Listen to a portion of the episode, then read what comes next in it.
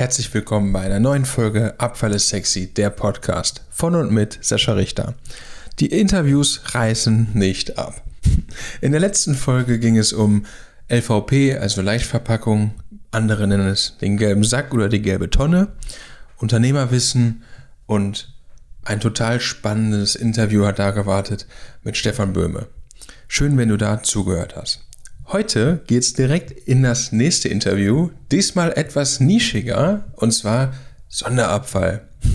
Was es mit Sonderabfall zu tun hat, wo das anfällt, und ich spoiler ein bisschen, jeder hat mit Sonderabfall jeden Tag zu tun. Also, darüber habe ich mit Ralf Dußmann, einen ausgewiesenen Experten in diesem Bereich der Nielsen Industrieservice Gruppe, gesprochen und ich freue mich jetzt, in dieses Interview einzusteigen. Auch hier habe ich das Gespräch zweigeteilt. Im ersten Step erwartet dich also ein bisschen was zu Ralf Düßmann und seine Person, was er so zu bieten hat. Und das Gespräch wird etwa 20 Minuten dauern. Deswegen schön, dass du uns deine Zeit schenkst. Und wenn auch für dich dieses Thema Plattform Podcast interessant sein sollte, also du gerne deine Leistung oder deine Unternehmen oder vielleicht auch einfach dich als Person hier vorstellen möchtest, freue ich mich riesig, wenn du Kontakt mit mir aufnimmst und wir gemeinsam einen Termin finden. Jetzt viel Spaß aus der Tonspur eines Teamstermins mit Ralf und mir in diesem Interview. Viel Spaß!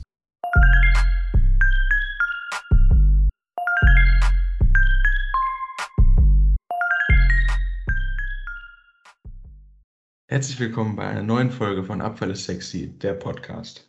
Heute habe ich ein Gespräch ähm, mit jemandem, einem Experten im Bereich der Verwertung von Sonderabfällen. Ich freue mich heute, Ralf Dußmann im Gespräch zu haben und begrüße dich, Ralf, heute bei unserem ersten ja, Teamstermin mit Aufzeichnung. Hallo. Guten Morgen, Sascha. Guten Morgen, liebe Hörer. Es soll in diesem Podcast um Einblicke in unsere Branche gehen, Ebenfalls möchte ich mit dieser Plattform Firmen möglich machen, sich zu präsentieren, vielleicht Nischenprodukte darzustellen oder Dienstleistungen, so wie heute mit Ralf. Das Wichtigste ist aber, unsere Branche etwas Mainstream-tauglicher zu machen. Das heißt, die Themen, die wir so im täglichen Geschäft bearbeiten und was das für die Gesellschaft für Bedeutung hat, euch näher zu bringen. Und heute haben wir halt dieses Interviewformat genutzt über Teams und bevor wir in den Content übergehen, was beschäftigt dich, Ralf, denn so als Menschen? Hast du besondere Leidenschaften oder Hobbys? Ja, Sascha, ich möchte erstmal vielen Dank, dass du mich zu diesem Gespräch eingeladen hast. Ähm, ja, ich finde es einen tollen Podcast. Ich bin ja ein kleiner Fan von dir geworden, weil dieser Podcast finde ich A, inhaltlich sehr interessant, B, natürlich äußerst modern aufgemacht. Und äh, äh, zurückzukommen zu deiner Frage, ja, Hobbys natürlich. Ähm, ich bin äh, alter Fußballer, mehr oder weniger, habe damals mal aktiv Fußball gespielt, musste das aber leider aus gesundheitlichen Gründen aufgeben und natürlich verfolge ich äh, Werder Bremen als äh, den favorisiertesten Verein in der Region. Wenn man in der Region wohnt, wird man mit Werder Bremen groß. Man darf gar nicht anders Fan eines anderen Fußballvereins sein. Äh, zweitens natürlich auch St. Pauli, unglücklicherweise jetzt beide in der gleichen Liga. Werder Bremen ist nach 1980 zum ersten Mal abgestiegen und äh, verfolge auch sehr gern die Premier League. Äh, dort natürlich Liverpool. Ja. Und äh, reise natürlich sehr, sehr gerne. Reisen verbindet mich immer mit anderen Ländern, ähm, andere Kulturen, ähm, andere Sprache. Ähm, das finde ich schon sehr, sehr spannend und äh, ist ja ein bisschen auch mit meinem beruflichen Umfeld in Verbindung zu bringen, mit meiner Tätigkeit an sich. Ja, wir hatten ja schon einmal einen Teamstermin, da hattest du ja schon mal ein bisschen so erzählt, dass äh, wir, also Entsorgung ist ja eigentlich immer regional, aber ihr seid tatsächlich ja international tätig. Ja, ja. Aber da kommen wir ja gleich noch drauf. Fand ich spannend. Genau. genau. Ich, ich sagen darf, äh, hauptsächlich im Bereich gefährliche Abfälle. Aber wenn wir gleich auf den Bereich zu sprechen kommen, würde ich das nochmal ein Stück weit näher ausführen. Ja, ich habe mit Fußball nicht so wirklich viel zu tun, nur wenn Deutschland spielt.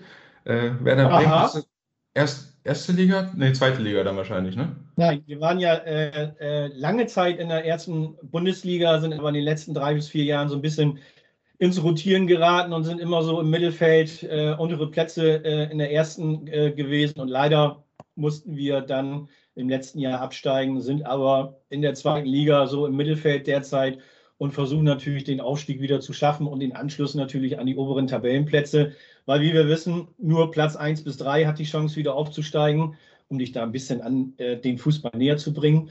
äh, und äh, insofern hoffen wir natürlich, dass uns der Aufstieg gelingt. Die Chancen sind aber derzeit sehr gering. Ja, okay. Danke dafür. Und kannst du dich noch erinnern als Kind, was du mal werden wolltest? Also manche haben ja den Traum, sogar Müllmann zu werden oder Pilot. Äh, wie war das bei dir? Also tatsächlich war es bei mir der Polizist, äh, muss ich eindeutig sagen. Also äh, ich wollte immer Polizist werden, ich wollte gerne zur Wasserschutzpolizei äh, und äh, habe auch so eine erste Richtung mal eingeschlagen damals, indem ich Zivildienst gemacht habe. Ich habe Rettungsdienst gemacht und habe also auch klassisch den Notarzt zur Einsatzstelle gefahren. Äh, das macht man natürlich über eine besondere Ausbildung. Man nennt das Rettungssanitäter. Äh, und das hat mich auch in meinem Leben sehr, sehr geprägt, muss ich sagen. Ich habe sehr, sehr viele Begegnungen gehabt, schicksalhafte Begegnungen, aber auch viele, viele schöne Momente in dieser Zivildienstzeit, äh, in denen Menschen wirklich dankbar waren, dass man geholfen hat, dass man da war, dass man letztendlich sie versorgt hat. Und das hat mich auch in meinem beruflichen Leben sehr, sehr geprägt. Also das, was man so mitnimmt. Und ich habe dann den tatsächlichen Rettungsdienst dann noch zehn Jahre weitergemacht und habe das mit dem Beruf so ein bisschen versucht zu verbinden, was aber dann irgendwann nicht mehr möglich war, weil du weißt, es ist Schichtdienst und irgendwann kann man das nicht mehr tun. Und darum äh, war die Zeit für mich sehr wertvoll und sehr prägsam. Hm. Man stellt sich halt da für den Mensch in den Dienst und äh, lernt, glaube ich, sehr viel Dankbarkeit auch dadurch kennen. Ne? Ja. Hm, spannend. Wir sind schon äh, ja, jetzt viel bei dir und da würde ich dir einfach das Wort mal geben, dass du kurz deine Person ein bisschen vorstellst. Ja, gerne. Also ich bin jetzt im 53. Lebensjahr, beziehungsweise in Kürze. Ich darf im Dezember meinen 53. Geburtstag feiern und ähm, bin seit äh, 1. März 1988 äh, im Unternehmen Nielsen, speziell äh, im Bereich Nielsen Industrieservice. Äh, die Zugehörigkeit wird also im nächsten Jahr 34 Jahre sein, worauf ich ähm, auch sehr stolz bin, muss ich sagen. Nielsen wird ja. 2023 100 Jahre alt. Und äh, ich bin stolz, dass ich äh, dann 34 Jahre ein Teil davon sein durfte. Bin gelernter Chemielaborant. Ich habe also mal bei der Behörde in Delmenhorst gelernt. Äh, habe aber gesagt, den Chemielaboranten möchte ich nicht machen, um weiter im Labor Analysen zu äh, machen, sondern äh, eigentlich diesen Beruf zu nutzen. Ich wollte damals in die Pharmabranche, das war so meine Vorstellung. Also äh, wollte Arzneimittel verkaufen. Ähm, damals war es noch nicht so schwierig mit Generetikas. Es gab noch keine äh, äh, wirklichen Schwierigkeiten im Markt, äh, äh Kassenpläne oder ähnliches. Äh, aber ich habe auch gedacht, ich möchte gerne zur Wasserschutzpolizei und habe auch schon die Zusage der Polizeischule Bremen gehabt. Aber dann, wie es so kommt, gab es eine Zeitungsanzeige äh, in unserem Lokalblatt Weserkurier. Es wurde ein Chemielaborant für den Bereich Schadstoffe aus Haushaltung gesucht. Und äh, dort habe ich dann angefangen. Meine Oma hat gesagt, Umweltbranche, immer spannend, ja, bietet dir eine Zukunft, äh, ist auch inhaltlich sehr herausfordernd, mach das und Oma sei Dank bin ich heutzutage in der Umweltbranche als Chemielaborant und bin dann zwei Jahre später in den Vertrieb äh, ähm, äh, ähm, äh, angefangen, bin im Vertrieb angefangen und heute äh, verantworte ich etwa 3,5 Millionen Euro Umsatz und bin im nationalen und internationalen Vertrieb tätig, vorwiegend in Europa. Ja, dazu oder zwei Sachen fallen mir ein. Auf der einen Seite, ich habe ja, also ich bin ja Müllmann aus Leidenschaft und habe ja die Fachkraft für Kreislauf- und Abfallwirtschaft ursprünglich gelernt und da war auch unheimlich viel Laborarbeit dabei, ne? Weil, weil das halt äh, für unsere Branche echt wichtig ist. Ich als Schrotti damals konnte mir das gar nicht zusammenreimen, was hat das jetzt mit unserem Job zu tun, ne? Und das andere ist, die äh, 3,5 Millionen, das ist natürlich für Sonderabfall schon auch ein Brett, weil ihr seid ja viel kleinteiliger unterwegs, als wenn du jetzt, keine Ahnung, eine Million Tonnen äh, Erdaushub bewegst. Ne? Da bist du ja relativ schnell im großen Volumenbereich. Ne? Aber ja. können wir ja gleich nochmal drauf eingehen. Gerade für die Hörer, die jetzt diese Branche nicht kennen, Vielleicht ein paar Sachen noch zu unserer, ähm, also generell zum Abfall. Es gibt ja 842 Abfallschlüssel. Ich habe nochmal gesucht, das habe ich natürlich nicht im Kopf. 408 sind äh, davon gefährlich, 434 nicht gefährlich Und dann gibt es ja noch diese sogenannten Spiegeleinträge, 180 Stück. Die können gefährlich oder nicht gefährlich sein. Was davon sind deine Themen? Also du hast ja ähm, immer mit Abfällen natürlich zu tun.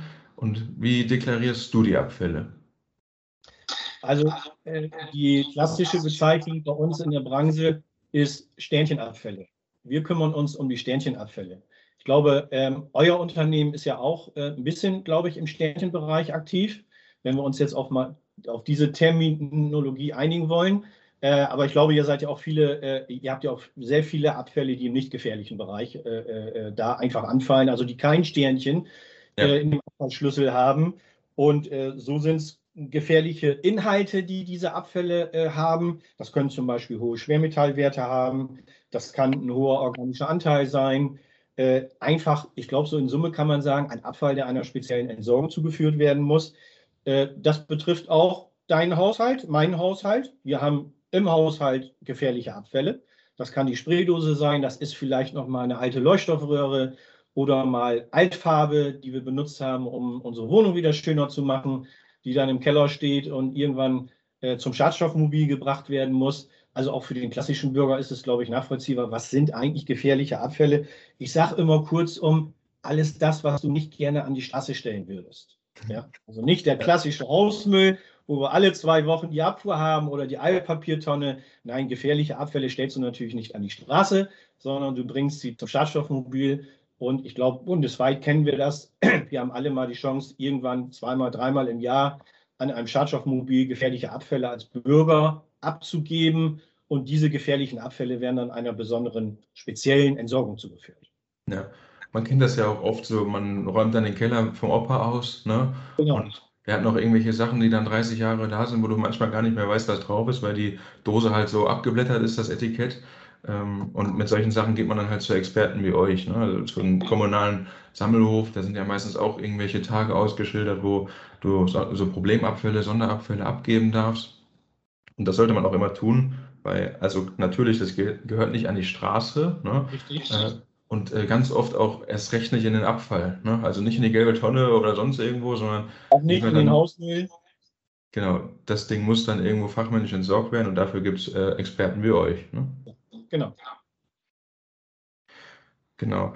Der, ähm, also dann hatten wir das Thema Erzeuger, wie die damit umgehen sollen. Für Transporteure und Entsorger, da wird es ja dann nochmal spezieller, ne? weil äh, du kannst ja nicht einfach sagen, als Privatmann natürlich, aber wenn du das jetzt gewerbetechnisch machst, kannst du ja nicht sagen, ich packe mir jetzt die Dose einfach auf den Beifahrersitz und fahre irgendwo hin. Ne?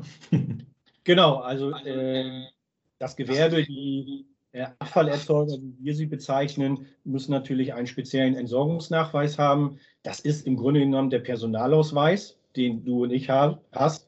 Äh, da steht genau drin, wie ist der Abfall beschaffen, welche Menge, äh, wo ist er angefallen, in welchem Produktionsprozess ist er ähm, angefallen. Das ist also die sogenannte verantwortliche Erklärung, kennen wir vielleicht auch noch aus den früheren äh, Jahren. Das ist dann in den Entsorgungsnachweis Abfall rechtlich überführt worden. Dort muss der Abfallerzeuger seine Angaben machen. Dann geht es zur Entsorgungsanlage. Wir prüfen das in der Regel mit einer repräsentativen Probe. Also auch der Abfallerzeuger muss uns beschreiben mit einer Probe, wie der eigentliche Abfall chemisch, physikalisch beschaffen ist. Wir prüfen das, stellen in der Regel eine Annahmeerklärung aus. Das heißt, wir können diesen Abfall übernehmen. Dann muss natürlich der Erzeuger noch darauf achten, dass er einen speziellen Transporteur beauftragt, nicht den DPD, der von A nach B in einem Paket äh, oder in einer Palette oder wie auch immer den Abfall von A nach B äh, bringt, sondern das müssen spezielle Transporteure sein, die eine Beförderungsgenehmigung für gefährliche Abfälle haben. Und selbst das macht Nielsen natürlich auch. Also wir bieten da auch den Komplettservice an, auch die Abholung. Ja. Der Markt an sich, ist der definiert oder, also wenn ich jetzt bei mir zum Beispiel schaue, ich verantworte ja bei uns das Thema Klärschlamm. Ja. Das ist halt, äh, ja, das ist in Deutschland definiert. Ne? Es gibt so und so viele Haushalte und pro Kopf fällt, fällt so und so viel Klärschlamm an. Ist das im Indust also in, du hast ja hauptsächlich Industriekunden, denke ich. Ähm, ist das da auch so oder ist es abhängig von der nee. Wirtschaft? Also genau das Zweite, was du gerade gesagt hast. Also äh, das ist immer abhängig je nach Produktionslage. Also es gibt keine wirklich statistischen Zahlen. Natürlich gibt es immer Zahlen aus dem vergangenen Jahr. Ja, also wie viele Mengen sind da angefallen. Wenn man aber auch mal an den Riesenbereich Bau- und Abbruchabfälle äh, sich das anschaut, die ja teilweise auch gefährliche Abfälle sein können, dort ist es natürlich abhängig davon, wie viel wird abgerissen, wo wird gebaut, ja. Äh, aber wir sind abhängig von der Produktion an sich. Ich sage immer, geht es den Produktionsbetrieben gut, fällt auch mehr Abfall an. Das ist die chemische Industrie, das ist der Automobilbau, das ist die Stahlindustrie, das ist der Maschinenbau. Du weißt selber, das sind unsere vier Wirtschaftsfaktoren in Deutschland, die im Wesentlichen natürlich auch gefährliche Abfälle produzieren. Und je nach Auftragslage ist sie gut, fallen mehr Abfälle an, ist sie schlechter in Corona-Zeit, zur Anfangszeit, Kurzarbeit, äh, äh Produktionsbereiche wurden erstmal stillgelegt dann fällt natürlich auch weniger Abfall an. Also die Antwort ist nein, es ist kein definierter Mengenbereich, den man wirklich immer Jahr für Jahr planen kann, sondern da muss man wirklich dann ein Auge für Deutschland, für europäische Entwicklungen haben. Ja. Die nächste Frage, die ich jetzt ja auch geschrieben habe, war, das ist ja doch ein Nischenprodukt. Ne? Also äh, Sonderabfall kann bei weitem nicht jeder, aber trotzdem ist natürlich ein Wettbewerb. Ne? Also vielleicht äh, erstmal zum Thema Nische. Wie, wie siehst du das Ganze? Also Nische ja, auf der einen Seite, aber auf der anderen Seite zum Portfolio von Nesen gehörte es schon immer dazu. Ähm, Nesen hat schon immer den Bereich äh, Industrieservice gehabt. Äh, ich glaube, dass heute auch gerne weitere Unternehmen sich mit Sonderabfall beschäftigen äh, möchten. Ich glaube aber, dass die Voraussetzungen dafür äh, auch sehr, sehr schwierig sind. Wenn wir alleine an ein Genehmigungsverfahren denken für Sonderabfälle, ja, das dauert zwischen fünf bis zehn Jahre. Ja, dann auch mal um dem inhaltlichen Anspruch. Was muss man alles tun? Ähm, das ist schon wirklich schwierig und ich glaube, dass sich wenige Unternehmen daran trauen, ähm, weil einfach die Voraussetzungen äh, so schwierig sind. Aber nochmal, für Nielsen gehörte es immer dazu. Und ähm, ich glaube, das eine oder andere wird auch noch in Zukunft kommen, wenn wir uns da mal überlegen, wer beschäftigt sich vielleicht auch in Zukunft mit Sonderabfall. Wir stehen davor, dass Sonderabfallverbrennungsanlagen neu gebaut werden müssen, beziehungsweise alte Anlagen werden abgebaut. Das sind vielfältige Fragestellungen. Also ich denke, das wird noch in den nächsten fünf bis zehn Jahren eine sehr spannende Zeit. Ja, cool. Vor dem Hintergrund Umweltschutz und Nachhaltigkeit, ich meine, dafür, äh, also natürlich stehen wir auf, um Geld zu verdienen, keine Frage, aber wir machen natürlich äh, oder wir leisten einen großen Beitrag zum Umweltschutz. Wie würdest du das auf dem Thema Sonderabfall äh, ja, reproduzieren? Also bezogen auf die Nesen Industrieservice verarbeiten wir am Standort äh, in Bremen etwa so äh, 80.000 Tonnen Sonderabfälle im Jahr. Das sind drei Anlagen, die wir im Wesentlichen betreiben. Das ist eine sogenannte CPA-Anlage, also eine chemisch-physikalische Behandlungsanlage für flüssige Sonderabfälle sowohl aus dem anorganischen, aber auch aus dem organischen Bereich. Äh, wir betreiben am Standort in Bremen eine Konditionierung, so nennen wir das, Sascha. Mhm. Da stellen wir Ersatzbrennstoffe her. Also wir sind kein klassischer Verbrenner. Wir sind jetzt nicht eine Verbrennungsanlage am Standort in Bremen, die Sonderabfälle verbrennen kann. Nein, das tun wir nicht. Wir stellen sogenannte Ersatzbrennstoffe her. Den Begriff kennst du aus deinem Tätigkeitsfeld. Ja. Ist ja nicht ganz abgewandelt, aber es sind eben halt Ersatzbrennstoffe aus gefährlichen Abfällen. Das heißt, wir mischen äh, nach speziellen Auflagen mit speziellen Abfallschlüssel einen Ersatzbrennstoff, den wir dann im Wesentlichen eine Sonderabfallverbrennungsanlage zuführen. Das ist aber ein definiertes Produkt. Aber es ist nach wie vor Abfall, es ist kein Produkt. Und der, der es abnimmt, weiß eigentlich genau, wie sind die chemischen, physikalischen Eigenschaften. Das macht es leichter ähm, im Vergleich zu einem Produzenten, der in eine Sonderabfallverbrennungsanlage direkt liefern will. Ja? Und dann haben wir noch eine Kryogenanlage, äh, die sich mit der Verwertung von Metall- und Kunststoffemballagen und auch IBCs beschäftigt. Und da sind wir besonders stolz drauf. Ja, da gehen wir gleich noch mal ein bisschen äh, spezieller drauf ein, weil äh, also alles, worüber man stolz ist, darüber muss man erzählen. Natürlich. ja, bei der Konditionierung, das finde ich spannend, weil also klar, die Sonderabfallverbrennungsanlage hat sich äh, aus dem Hintergrund des, äh, also des, Erzeugens von diesen Abfällen entwickelt. Aber ganz oft sind wir ja auch im Abfall, das, was vielleicht nicht jeder weiß, dass wir fossile Brennstoffe mit unseren aufbereiteten Abfällen ja ersetzen. Und das ist ja definitiv ein großer Hebel, um den Beitrag zum Umweltschutz zu leisten. Ne? Also, äh, und wenn man dann denkt, ah, das ist ein Abfall, den will eigentlich gar keiner in die Hand nehmen, und auf einmal kann ich hinten raus ein Produkt erzeugen, womit ich fossile Brennstoffe ersetze, macht das Ganze vielleicht ein bisschen äh, glaubhafter. Ne? Also, dass mhm. man ähm, auch als Laie sehen kann, okay, das ist gar nicht so verkehrt, das Thema. Ne? Weil ja, einer muss richtig. es ja machen. Richtig, genau, genau. Ja, Kryogenanlage. Noch nie gehört? Erzähl mal was dazu. Ja, gerne. Also äh, die Kryogenanlage ist eine Anlage, die sich äh, im Wesentlichen mit der äh, Verwertung von Metall- und Kunststoffemballagen beschäftigt. Der Abfallschlüssel 150110, wieder mit Sternchen, Sascha. Mhm. Äh, da haben wir es wieder, der gefährliche Abfall. In diesen Behältern sind im Wesentlichen Farb- und Lackrückstände drin. Das kann aber auch Öl sein, das können andere Anhaftungen sein. Äh, wir sagen, die Anhaftungsquote ist dann immer äh, kleiner 5 Prozent. Und ähm, diese Emballagen können wir in unserer Kryogenanlage, die wir 1995 am Standort in Bremen errichtet haben, äh, mit Stickstoff aufarbeiten. Was machen wir mit Stickstoff? Das heißt also, wir haben eine Kühltrommel, so kann man sich das vorstellen. Und dort werden die Emballagen in einer geschredderten Fraktion erstmal in diese Kühltrommel gebracht. In diese Kühltrommel bringen wir Stickstoff rein. Dieser Stickstoff hat eine Temperatur von etwa minus 120 Grad und das sorgt dafür, Sascha und liebe Hörer, dass diese Restanhaftung versprüht wird. Also die Farbe wird hart gemacht. Ja? Danach können wir sie mechanisch trennen und als äh, Endprodukte bleiben übrig einmal der Rest, äh, der in diesem Gebinde drin war. Das ist nach wie vor ein gefährlicher Abfall, den wir wieder in unsere Ersatzbrennstoffschiene bringen. Äh, aber wir haben dann auch saubere Kunststoffemballagen aus HDPE. Äh, das ist ein Granulat, ein Malgut. Ein Malgut, sorry, kein Granulat, ein Malgut was wir dann entsprechend wieder verkaufen können. Und wir haben ähm, ja ein sauberes Metall, was wir zwei Kilometer weiter in die Stahlwerke Bremen fahren als äh, Weißblechschrott. Und ähm, das ist eine Verwertungsmaßnahme, äh, die auch international anerkannt ist.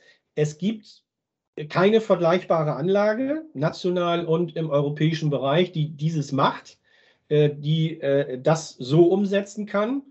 Wir haben allerdings auch nicht immer einfache Zeiten gehabt. Das muss man ganz klar sagen. 1995 hatte ich gesagt, haben wir da angefangen. Und äh, damals gab es auch noch eine Möglichkeit, Emballagen zu deponieren. Ja, und wenn du dann natürlich mit einer hochwertigen Verwertungstechnologie ganz stolz in den Markt gehst ja. und spätestens dann der Kunde fragt, was kostet denn das? Äh, die Tonne, ja, also der Kunde muss bezahlen, das ist äh, äh nun mal so. Äh, dann war die Deponierung natürlich früher im Vergleich zu einer Verwertung ähm, günstiger, will ich mal so sagen. Heute geht es nicht mehr. Eine Deponierung kann solche Abfallstoffe nicht mehr annehmen. Die Verbrenner ziehen sich mehr und mehr zurück. Sie wollen keine Kunststoffemballagen mehr. Rekonditionierer haben auch am Ende des Tages irgendwann IBCs, die sie nicht mehr aufbereiten können. Also da haben wir schon in den letzten zwei bis fünf Jahren eine echte Nische gefunden äh, und sind auch mittlerweile sehr, sehr bekannt im deutschen und internationalen Bereich und auch mehr und mehr nachgefragt. Also da war wirklich die Zeit ausschlaggebend und auch äh, die Geduld unseres Inhabers, der immer gesagt haben, wir werden irgendwann einen Zeitpunkt für eine ja. Kryogenanlage finden und wir werden sie im Markt entsprechend etablieren können. Und da sind wir weiterhin bei. Das ist spannend und vor allen Dingen sehr zukunftsorientiert. Ne? Also ähm, wenn man überlegt, heute was so auf diesen alten Hausmülldeponien, die ja seit 2005, da gibt es das Stichwort TASI, also ja. technische Anleitung für Siedlungsabfälle, für die, die das noch nie gehört haben. Und wenn man dann überlegt, wie viele Wertstoffe da noch schlummern, weil sie halt damals immer dahin gepackt wurden, weil es günstiger war. Und es ist immer schwierig, mit etwas teurerem, vermeintlich teurerem erstmal in den Markt zu kommen, obwohl das dann nachhaltig oder äh, umweltpolitisch der richtige Weg ist. Ne? Also ja. von daher super, dass ihr das gemacht habt und äh, umso schöner, dass ihr jetzt belohnt werdet. Ne? Genau. genau. Und das ja. zeichnet, glaube ich, auch die Nesen Industrieservice als eine echte Nische aus, weil ich glaube, Abfälle behandeln können wir gut, können wir auch schon seit vielen Jahren, aber ich glaube, man zeichnet sich immer aus, indem man sich irgendwie auch ein Stück weit abhebt und auch selber nach außen hin zeigt, äh, welche Gedanken wir uns machen, welche innovativen Verwertungstechnologien gibt es nach morgen hin, weil ich glaube, in deiner Generation, wenn ich das mit viel Respekt sagen darf und in meiner auch, sind wir uns einig, Deponierung, und das hat auch der Gesetzgeber erkannt, ist nicht die Vision für die nächsten 10, 20 Jahre, sondern die Verwertung steht im Vordergrund. Und Brüssel hat ja auch durch die Abfallhierarchie, Verwertung steht ganz oben, äh, Verbrennung oder Deponierung im unteren Bereich, äh, den gesetzgeberischen Rahmen dafür auch wirklich sehr, sehr gut geschaffen. Ja, das stimmt.